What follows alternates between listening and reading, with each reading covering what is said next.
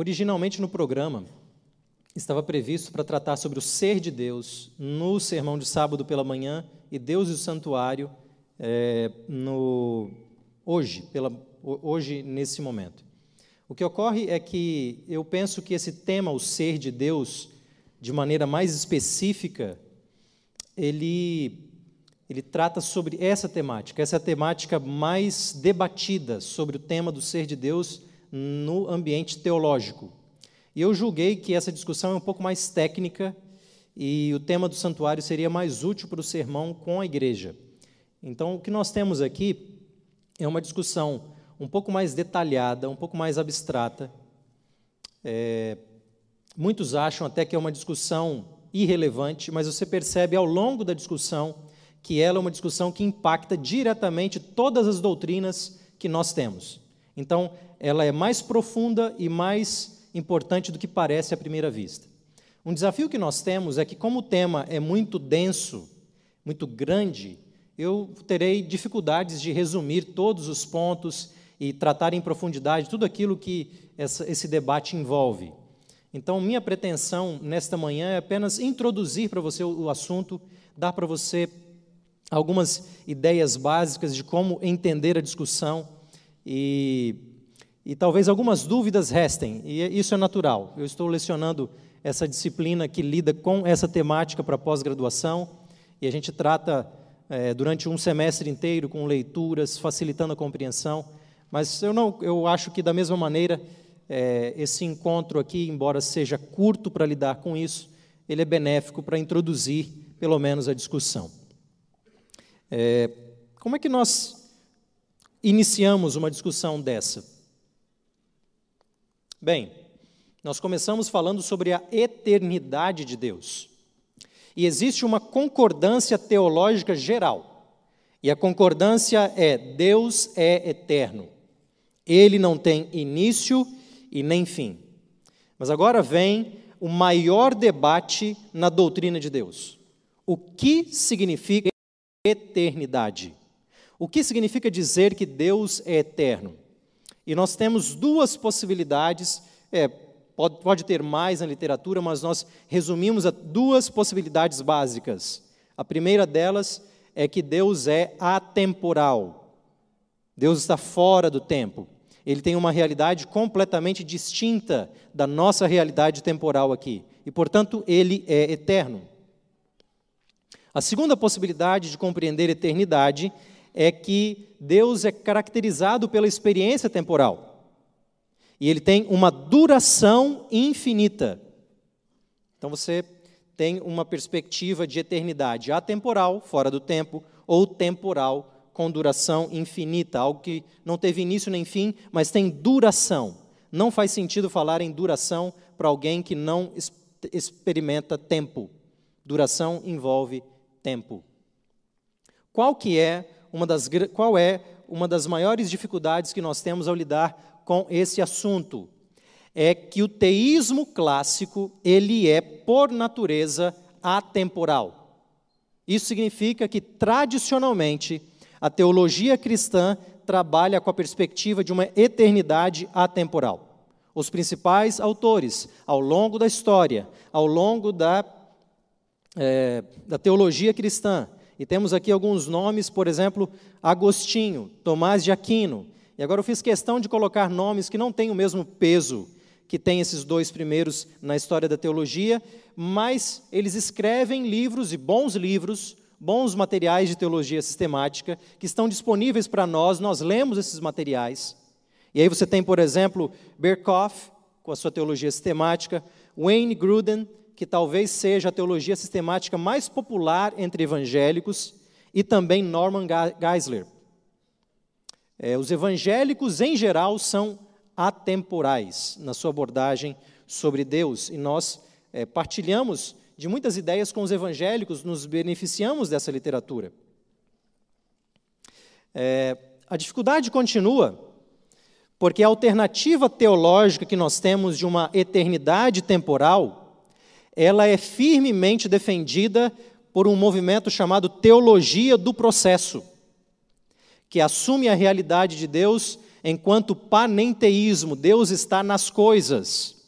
Nós não somos panenteístas. Ela é defendida também pelo teísmo aberto, que desafia o conceito de onisciência divina. Ao interpretarem um Deus temporal, Deus não sabe exaustivamente o futuro. Essa é a, a linha deles.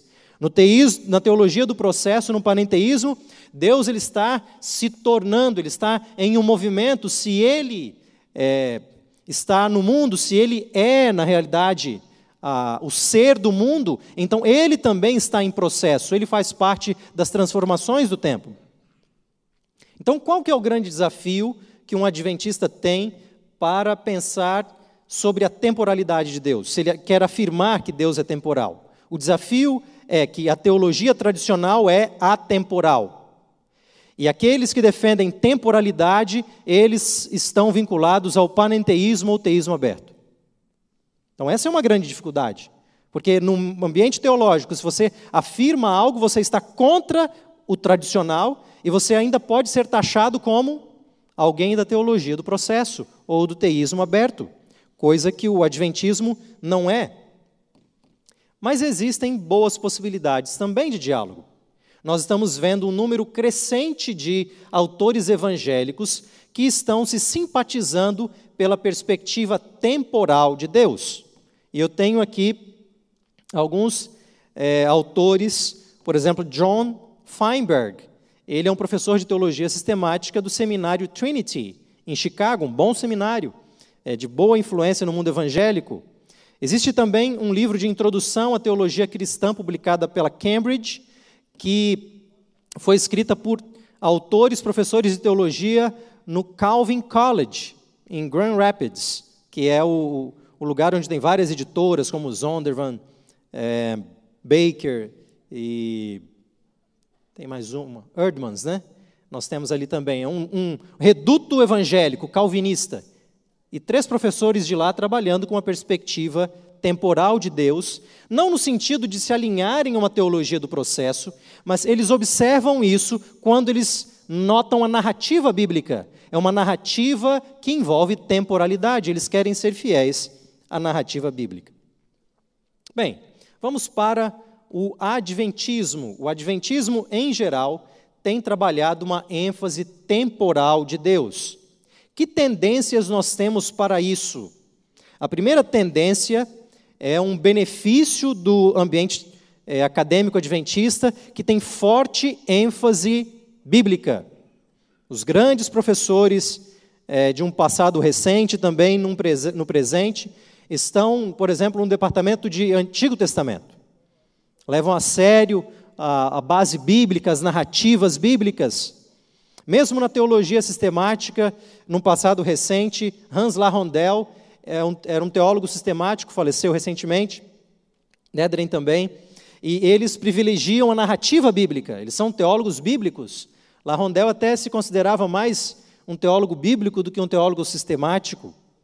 Dederen, ele costumava dizer que uma das pessoas que mais influenciavam o seu pensamento era o autor alemão Oskar Kuhlmann, e o interessante é que Kuhlmann escreve um livro, coloquei ali uma tradução em português, mas ele escreve em alemão, de Cristo e o tempo, desafiando uma visão atemporal. Kuhlmann é um teólogo do Novo Testamento.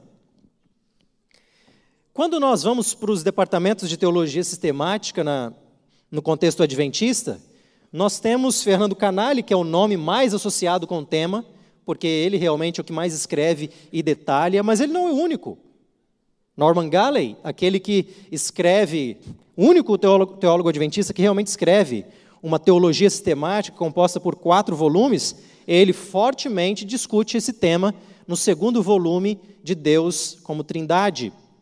John Peckham, o, aquele que substitui Fernando Canali no, no Departamento de Teologia Sistemática da Andrews, é um teólogo novo também, mas muito promissor, alguém que está publicando muito nas editoras evangélicas.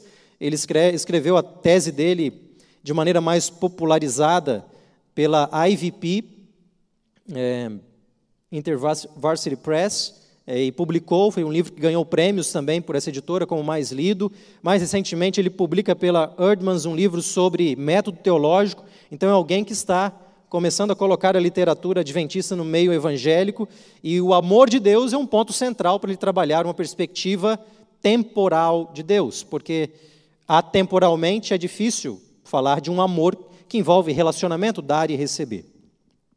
Bom, com esse tipo, esse, esse, essa breve introdução que nós fizemos de autores, o que, que é, quais são os principais conceitos da atemporalidade, um Deus que está fora do tempo? O conceito central é o conceito de perfeição. Deus é perfeito. E essa noção de perfeição é uma perfeição que não falta nada para ele, ele é um ser completo. É um ser completo. É, a intenção básica da atemporalidade é proteger Deus de condicionamento e mudança. E isso tem um contraste muito grande com a teologia do processo. A teologia do processo coloca Deus no tempo e Deus está se tornando algo ao longo do tempo. É algo que os atemporais abominam. Falam, não, Deus não está condicionado às coisas. Quando seres estão no tempo, eles, eles mudam. O tempo muda as pessoas. Deus não muda. Quando as pessoas estão no tempo, eles são afetados por diferentes fatores, são condicionados por eles. Deus não pode ser condicionado por nada. Por isso, ele não está no tempo. O tempo envolve mudança. Quando você está no tempo, ou você vai se tornar algo melhor ou algo pior. E Deus não pode se tornar nada disso, ele já é perfeito em si mesmo. Ele não pode ser afetado por nada externo a si mesmo, porque senão ele seria condicionado por esse algo. Ele seria menos que perfeito. Então você percebe mais ou menos qual que é a ideia básica deles. E a característica central é de que em Deus não existe sequência de partes. O tempo ele tem partes, não é? Passado, presente, futuro, o que eu fiz no passado, o que eu faço no presente, o que eu vou fazer no futuro, são partes diferentes em sequência. Em Deus não há nada disso. Porque Deus não pode ser caracterizado pelo tempo, então em Deus tudo é simultâneo. E aí você lê nos autores sistemáticos que nós mencionamos, para Deus, Deus tem um eterno presente. É um eterno presente.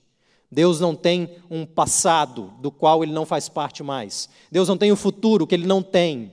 Percebe que o que é passado está longe de nós, futuro também está longe. E nada pode estar longe de Deus, ele tem que ter tudo ao mesmo tempo. Simultaneidade. Bom, é um conceito abstrato, filosófico, que eu não pretendo é, fazer com que seja entendido em poucos minutos assim. Mas, para sugerir uma leitura introdutória, Dê uma olhada no autor Batista Mondin, Quem é Deus? Elementos de Teologia Filosófica, publicado em português pela Paulus, e você vai ter um quadro bastante é, curioso e explicativo do que é o teísmo clássico em questões da atemporalidade. Ele é um autor católico, é italiano, um do, talvez um dos principais livros de teologia filosófica que tem em português. E veja só a definição básica de a temporalidade, é dada por Tomás de Aquino. Ele diz o seguinte: medem-se com o tempo, apenas aquelas coisas que se movem, porque o tempo, como diz Aristóteles, outra coisa não é que a medida do movimento, do devir, do se tornar.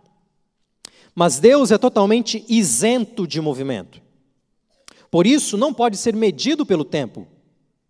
Assim, não há nele nem antes nem depois, nem há nele qualquer série de sucessões. Por isso, ele não tem um princípio nem fim, e deve possuir todo o seu ser ao mesmo tempo simultaneidade. Nisso consiste o conceito de eternidade. Você nota o que é eternidade? Eternidade é a temporalidade. Não há sequência em Deus. A simultaneidade, ele tem todas as coisas de uma vez só, em um único momento. É, Nós temos aqui alguns textos desse livro Quem é Deus? Elementos de Teologia Filosófica, e talvez não seja muito visível o tamanho da letra, mas eu vou ler com vocês alguns conceitos que eles colocam aqui. Batista Mondin resume, ele não é o principal autor, mas ele é alguém que nessa introdução ele faz um bom mapeamento das principais ideias na teologia cristã. E nessa perspectiva, ele diz o seguinte: Deus concentra em si todas as fases do tempo. E por isso, ele se encontra fora e acima do tempo, é eterno. Ele vive um instante perene, eterno presente. A eternidade é simultaneidade da completa e perfeita autorrealização. Ser um ser simultâneo é, indica perfeição, é um ser completo, nada falta. Deus não pode sujeitar-se a nenhum condicionamento. Deus não está amarrado nem ao passado, nem ao futuro, pois não tem passado nem futuro, é eterno. O problema Desculpa, eu acabei não colocando essa citação, eu li para você, mas ela está ali. Então você percebe a preocupação com o condicionamento, a ideia de simultaneidade, um instante, um, um, um, e não partes, não sequência. O problema é que quando você vai à Bíblia, você vê várias atividades de Deus, às vezes sequenciais até. Como explicar isso da perspectiva atemporal? E ele explica. Deus desenvolve a sua variadíssima e infinita atividade com um só ato, o ato eterno. Porque não pode haver sequência. Então, ele age uma vez só. E o, que nós, o efeito desse ato eterno, no nosso mundo temporal, ele é um efeito de sequência, mas não um ato de Deus em si. Os efeitos são temporais e, portanto, sequenciais, mas o ato em si, ele é eterno. Então você vê uma dicotomia. Um ato eterno com efeitos temporais. Seria nenhuma ilustração, mais ou menos um remédio que se dá. E aí os efeitos desse remédio vêm depois, em sequência. É mais ou menos essa a visão. Bom, se Deus, então, em toda a sua perfeição, não pode ser caracterizado por sequência, então ele também não pode pensar em sequência. O pensamento dele é um só. E ele vai ser consistente com isso. Ele vai dizer: todas as coisas são um pensamento de Deus. O pensamento divino contém e prefigura tudo o que entra na constituição de cada ente. É, eu não sei se você percebe aonde isso vai dar, mas isso vai desaguar em predestinação. Em Deus, todas as coisas já estão feitas em um único instante. É, se você tiver curiosidade, leia o que Agostinho fala sobre a teologia da criação. A criação que nós temos são atos sucessivos de Deus, dia a dia. Como Agostinho tem um Deus atemporal, Deus ele cria com um ato eterno. E, e o sábado, então, muda de figura nesse contexto.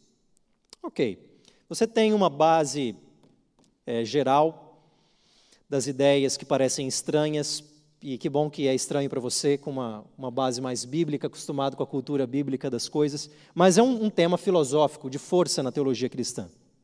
A história da teologia pode nos ajudar a entender o que está se passando aqui. O que ocorre na teologia cristã é uma complexa interação com a cultura helênica.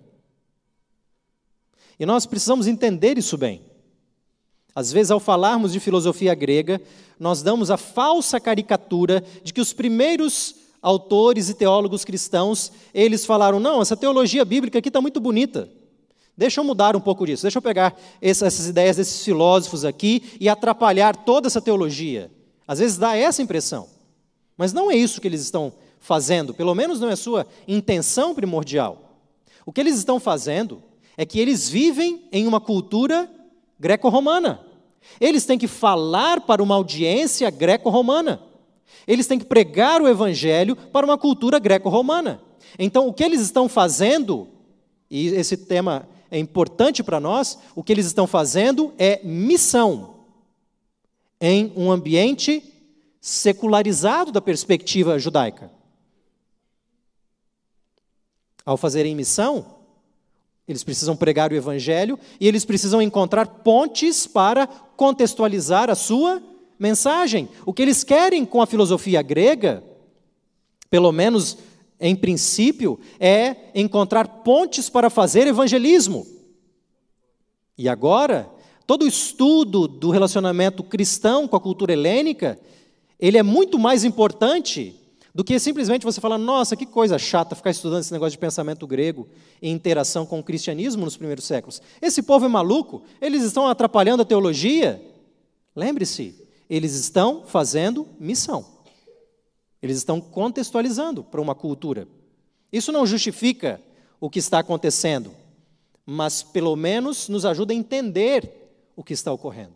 E ajuda também, nos ajuda também a compararmos nossas atitudes hoje com as atitudes do passado, aonde um processo de contextualização, que é importante e necessário, ele acaba levando a uma distorção da teologia. É isso que acontece com os primeiros séculos da teologia cristã.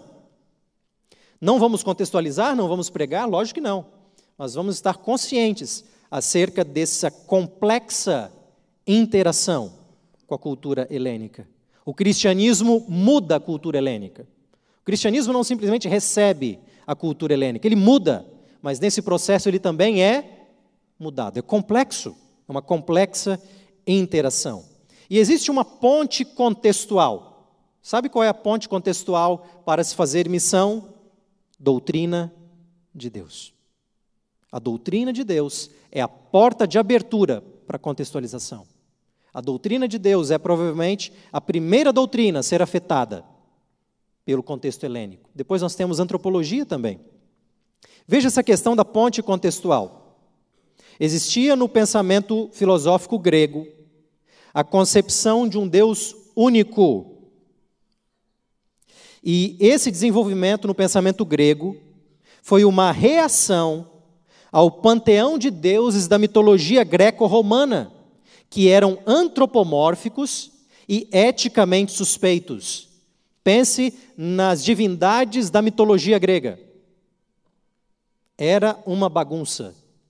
Deuses que agiam como seres humanos, eram vistos como seres humanos e agiam sem qualquer ética. E essa era a visão de divindade da mitologia grega. Como reação a isso, em um determinado momento da história do pensamento grego, filósofos se levantam para atacar essa concepção de divindade e eles criam um conceito de Deus uno, transcendente, impessoal, que é completamente distinto dessas divindades antropomórficas e eticamente suspeitas. O que nós temos no pensamento grego, é um monoteísmo filosófico platônico, se é que nós podemos chamar assim. E quando os primeiros cristãos ali da igreja primitiva, depois dos apóstolos, os pais da igreja, estão interagindo com a cultura secular de sua época, eles interagem com o que é chamado de platonismo médio. A figura de Plotino é mencionada, existe uma combinação de formas de pensamento platônico, aristotélico e estoico nesse segundo século. E ali existe um monoteísmo filosófico, um conceito transcendente de Deus que contrasta com a pluralidade politeísta e baixa da mitologia grega. O que você acha que os primeiros cristãos encontram nisso? Eles encontram uma ponte missiológica. Monoteísmo com monoteísmo. E muitos pais da igreja, principalmente os alexandrinos, eles viram esse monoteísmo filosófico grego como uma preparação divina para o evangelho. Alguns começam a suspeitar que os filósofos eles tiveram alguma revelação divina tiveram sementes do Evangelho ali, assim como Moisés recebeu revelação de Deus. E você encontra isso na literatura, especialmente nos pais, na patrística grega. O platonismo médio começa a ser interessante para o cristianismo, porque existe nele um monoteísmo no qual temos um ser supremo como princípio impessoal.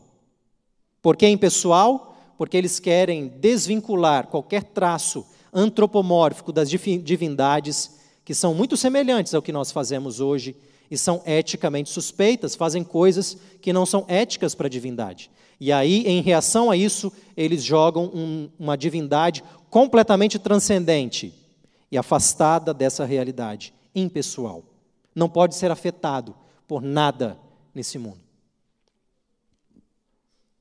E aí, nesse conceito, o que eles desenvolvem é a ideia de que é o contraste entre o um, o, o um e os muitos, onde o um é perfeito e a multiplicidade é imperfeita.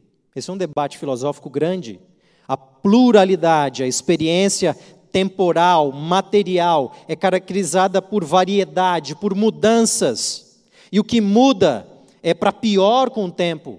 É um ambiente de fugacidade, de morte. Essa é a visão da variedade, da pluralidade, da multiplicidade desse mundo. Mas algo deve transcender a essa pluralidade. E o que transcende é esse ser uno, um, lembra? Simultaneidade é diferente de sequencialidade, porque o que é sequencial envolve partes, mas o que é simultâneo é um.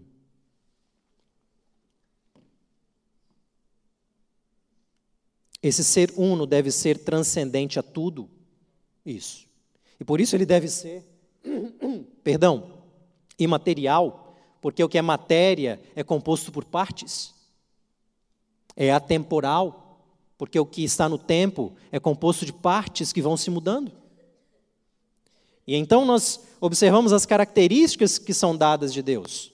As principais características não são características positivas, mas negativas. O que, que eu quero dizer com isso? Elas negam uma realidade humana, uma realidade da matéria, da, daquilo que passa por isso, Deus é imaterial, negação da matéria, imutável, negação da mudança, impassível, negação de sentimentos ao ser afetado pelo que ele vê no exterior dele mesmo, atemporal.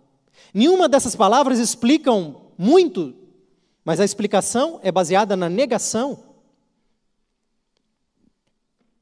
E eu gosto da maneira como esses autores do Calvin College eles colocam é, toda essa situação. O presente dos gregos, que facilitou significantemente a aceitação e o avanço do cristianismo primitivo, tornou-se, ao menos para a doutrina de Deus, algo como um cavalo de Troia. Esse é o presente que os gregos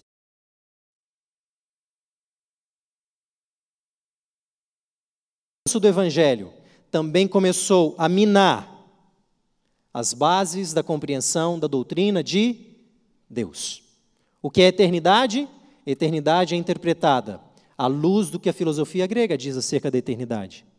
Quais são os resultados da atemporalidade grega?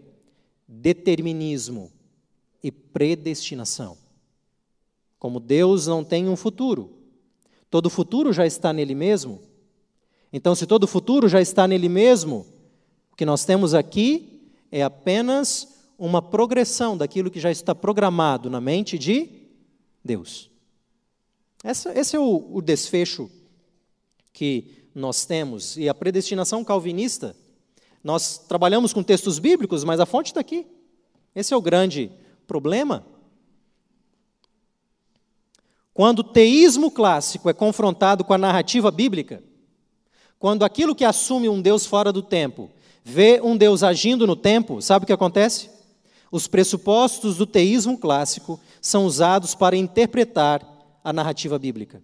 E aí o que acontece é que em várias ações divinas, o que nós temos é o autor ou o teólogo atemporal dizendo: o que nós temos aqui é um antropomorfismo.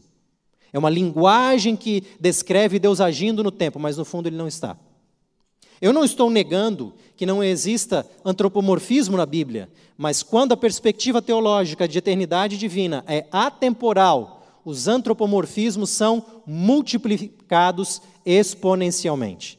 Tudo quase vira antropomorfismo. Existe um outro problema também. A visão de que o mundo material e temporal é essencialmente ruim.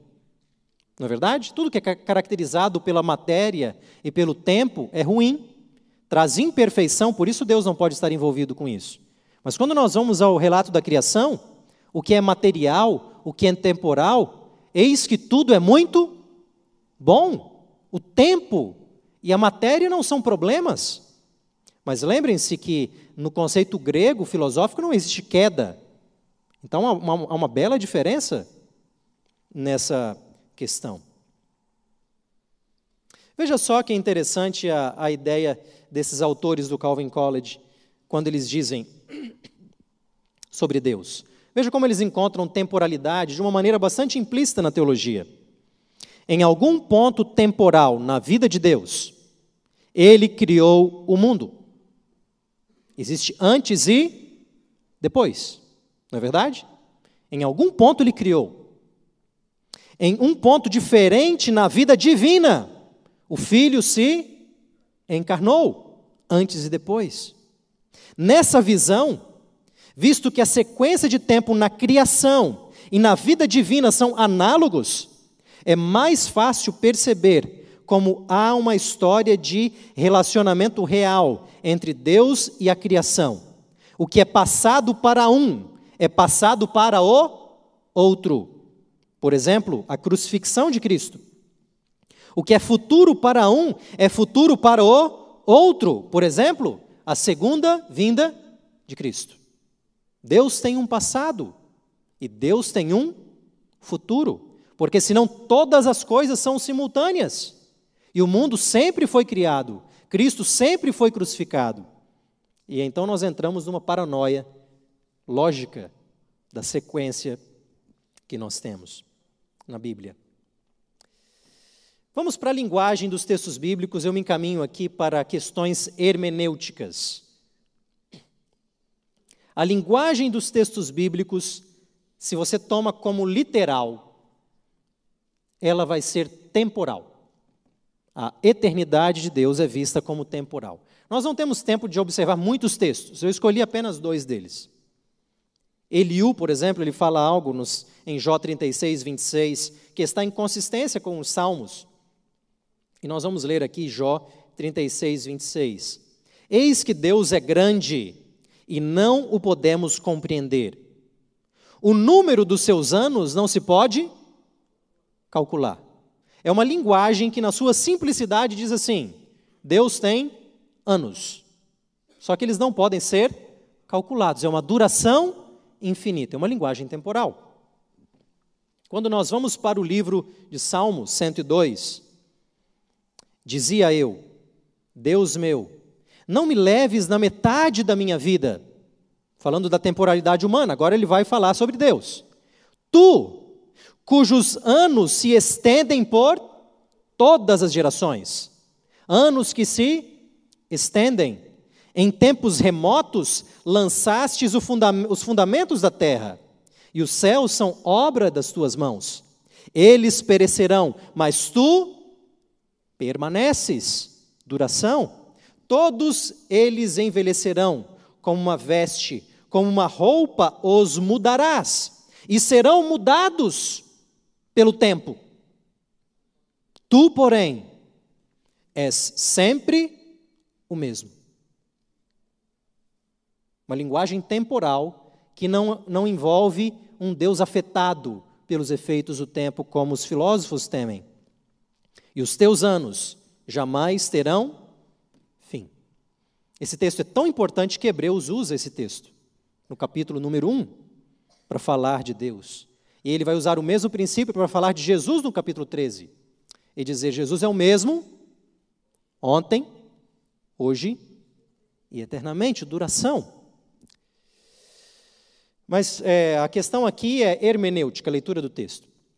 A contestação atemporalista é a seguinte: os autores bíblicos não estavam fazendo declarações ontológicas acerca de Deus. O que nós temos aí é uma linguagem antropomórfica. Uma maneira normal de dizer, mas não que esteja falando sobre realidade. E aí eles vão dizer o seguinte: pense que os autores bíblicos não estão fazendo filosofia. Os autores bíblicos estão falando da vida. Eles não estão refletindo sobre a realidade. A Bíblia não é um livro de filosofia, não um livro de realidade, de ontologia? E existem respostas para isso. E o, o autor Feinberg é bem interessante nesse sentido. Ele fala assim: sim, é verdade. Os autores bíblicos não estão fazendo filosofia. Sim, é verdade. Muita da, muitas da, muito da linguagem bíblica é antropomórfica. Mas isso não significa que a Bíblia não deva ser usada para entender a realidade de Deus. Porque se não pudermos fazer isso, se nós não usarmos os textos bíblicos para refletirmos sobre a realidade de Deus, nós precisaríamos de uma outra fonte de informação para definir essa realidade. E o que nós teríamos na linguagem bíblica é apenas um floreado bonito que não fala sobre realidade. E nós temos uma outra declaração, de Feinberg, página 406. Embora a intenção primária das passagens bíblicas não seja filosófica, ontológica, isso não significa que elas não tenham implicações ontológicas. E a pergunta que ele faz é: qual é o critério para definir antropomorfismo? Qual é o critério? O critério usado está levando em conta a linguagem e a teologia bíblica em si, quando você compara texto com texto, e aí você chega e fala: não, isso daqui não deve ser literal, porque esse outro texto ele vai nessa direção. E aí, ao você se engajar com o texto, você vai definindo o que é simbólico, o que é antropomórfico e o que é literal e real. Ou você está dizendo assim: não, Deus não pode ser descrito dessa maneira. A Bíblia deve estar fazendo um antropomorfismo. Mas quem disse para você que Deus não pode ser definido dessa maneira? Foi alguma outra coisa que não é o próprio texto bíblico? Então nós temos um sério problema. Então não é negar a presença do antropomorfismo, mas essa é uma saída muito fácil. Nós temos que justificar com o próprio texto bíblico, o uso antropomórfico. Veja só esse ponto que eu acabei de destacar para você, que quando a Bíblia não é usada para falar da realidade, nós precisamos de uma outra fonte para definir realidade. Olha só o que Batista Mondim fala sobre é, essa relação. Veja só, ele está falando da perspectiva dele. Veja só que interessante esse paradigma hermenêutico ele vai dizer o seguinte: a leitura ontológica de pensadores como Agostinho, Tomás de Aquino e outros, essa leitura possuía uma pré-compreensão mais metafísica da realidade do que a cultura judaica. E não só essa leitura de Agostinho, Tomás de Aquino e Companhia Limitada, não é uma leitura errada ou distorcida, mas ela é mais profunda e mais correta, mais fiel ao verdadeiro sentido original da palavra de Deus. Esse é um dos muitos casos em que o pensamento filosófico, sobretudo grego, prestou um serviço à fé. Você entendeu o que está se passando aqui? A linguagem bíblica ela é bonita, ela é recheada, ela fala sobre a salvação, mas os autores judaicos, que têm uma mentalidade concreta, eles não estão pensando em questões sobre a realidade em si. Eles estão pensando do dia a dia, eles são pragmáticos. Então, por isso, eu preciso de uma outra coisa. Eu preciso do pensamento filosófico, que ele é mais preciso, ele pensa sobre a realidade e ele consegue perceber aquilo que os autores bíblicos estão fazendo apenas na superfície. O pensamento grego tem acesso à realidade como ela é. Quando isso é feito, você acabou com a teologia bíblica. Mas a Bíblia é um livro apenas sobre salvação, não é um livro de filosofia. É um livro prático. Sim. É um livro sobre salvação. É um livro prático. Mas no meio disso tudo, tem profundas reflexões sobre a realidade. Não subestime o texto hebraico, o texto bíblico, o texto grego dos autores que estão raciocinando com o pensamento judaico. Na, eles não estão fazendo metafísica, ontologia, eles não são filósofos. Mas a partir da revelação de Deus, eles estão falando acerca da realidade. Deus criou em seis dias. Essa é uma declaração da realidade. E o que nós vemos hoje são teólogos liberais fazendo a mesma coisa que isso daí. A Bíblia não é um livro de ciências. A Bíblia é um livro que, é, que conta a história das origens numa linguagem popular. Se eu quiser saber realmente o que são as origens, a realidade, eu tenho que perguntar aos grandes cientistas que vão me dizer que a realidade é evolutiva. E a Bíblia é apenas um floreado da salvação. Não. A Bíblia fala sobre realidades implícitas, mas não menos que realidades. E você está percebendo, então, quando tudo na Bíblia vira antropomorfismo, você tem uma outra fonte de leitura da realidade. E aí você entende por que, que teólogos liberais, eles reinterpretam a segunda vinda de Cristo, a expiação, porque eles têm uma outra fonte de realidade. Uh, só lembrando, quantos minutos tem essa palestra mesmo? No total? 50? Então, nós temos mais 10 minutos para falar sobre a contribuição de Fernando Canali para a teologia adventista. E essa contribuição que ele vai trazer não é original dele, tá bem? Mas ele traz isso para a nossa reflexão sobre o tempo. E eu, eu devo terminar com esse, essa, esse ponto aqui. A pergunta às vezes é a seguinte: então Deus está no tempo ou fora do tempo? Se eu coloco Deus no tempo, então a impressão que dá é que eu estou limitando Deus, eu estou condicionando Deus às coisas que estão no tempo. E aí o atemporalista vai dizer: está vendo? É melhor colocar Deus fora do tempo. E aí ele está protegido, não é? Ele não está condicionado, ele não vai estar sujeito a mudanças. Ele é imutável no sentido atemporal. Essa é uma pergunta equivocada. Dentro ou fora do tempo, assume que o tempo é uma coisa. Assume que o tempo é uma espécie de container que você está dentro dele ou fora dele. Mas agora eu quero fazer uma pergunta para você. Bom, dentro do tempo, fora do tempo, container, Mostre para mim o tempo. Onde está o tempo? Enquanto entidade. Enquanto um ser. Onde está o tempo? O tempo não é uma coisa. Não é verdade? O tempo não é uma coisa. Ele é apenas uma medida do movimento das coisas. Isso, o próprio Tomás de Aquino já disse na definição quando ele usou Aristóteles. Só que o que nós percebemos é que o tempo não é um ser em si, no qual nós estamos dentro dele. Temporalidade, uma qualidade do ser, ao invés de um tempo em si, onde nós podemos estar dentro ou fora dele, como se ele fosse uma coisa em si, e ele não é. é deixa eu aprofundar um pouco esse raciocínio. As coisas que nós percebemos envelhecendo, morrendo, sendo, é, quem sabe, deturpadas, sendo temporárias, decadência do mundo, lei da entropia, o culpado disso é o tempo. Verdade ou mentira? Mentira. Coitado do tempo, levando culpa. Não é ele o culpado.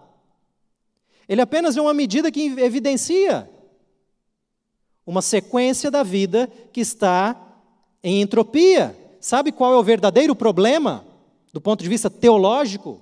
O problema é o pecado. Esse é o problema.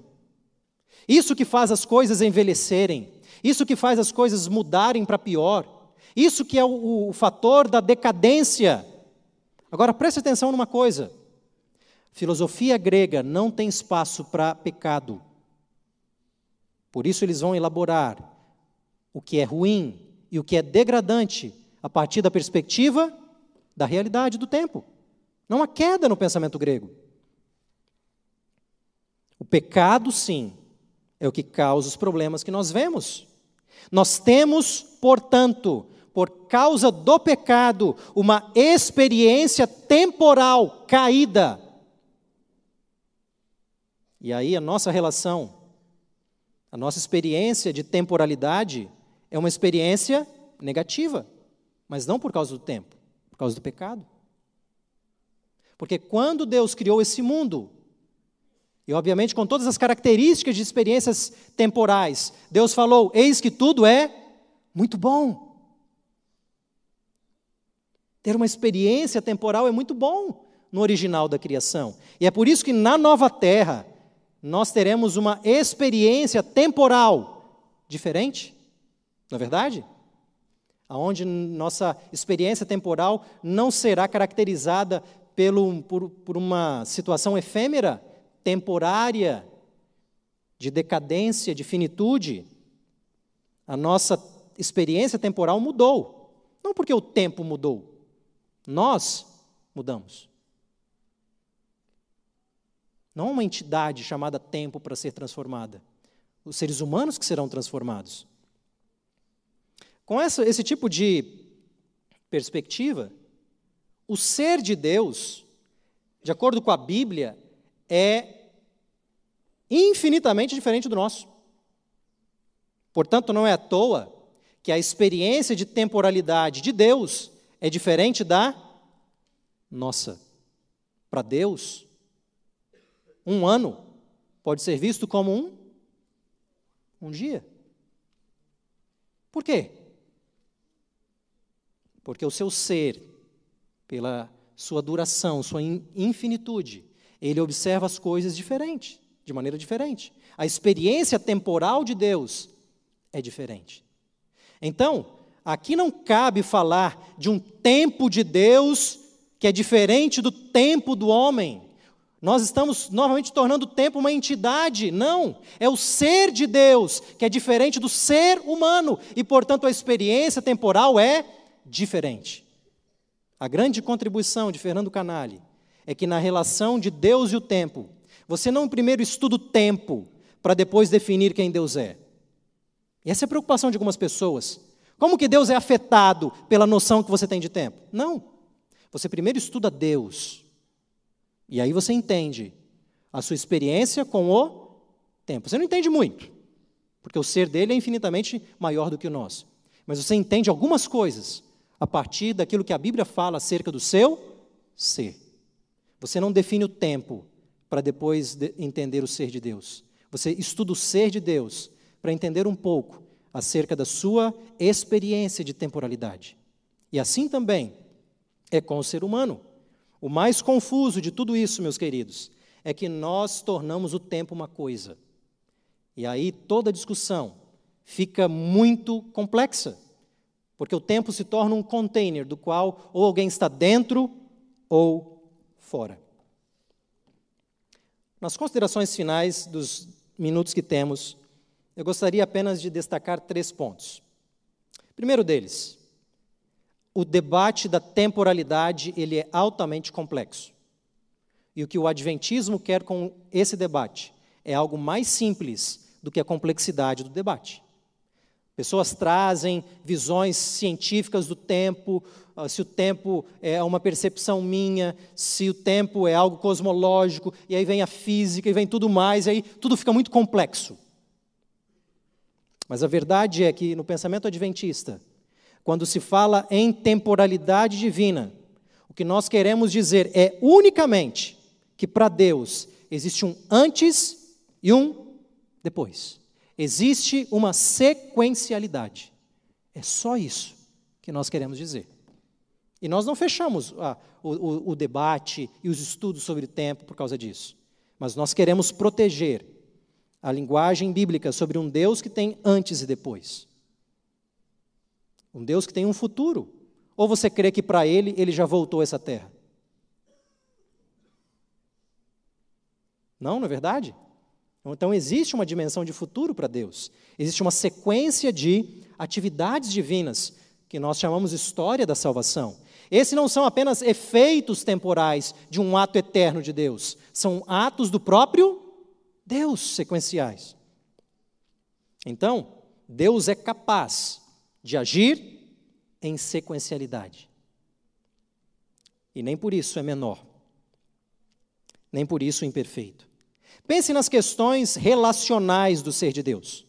Como é que você tem relacionamento com o ser atemporal, que não pode ser caracterizado por sequencialidade e apenas por simultaneidade, um eterno presente?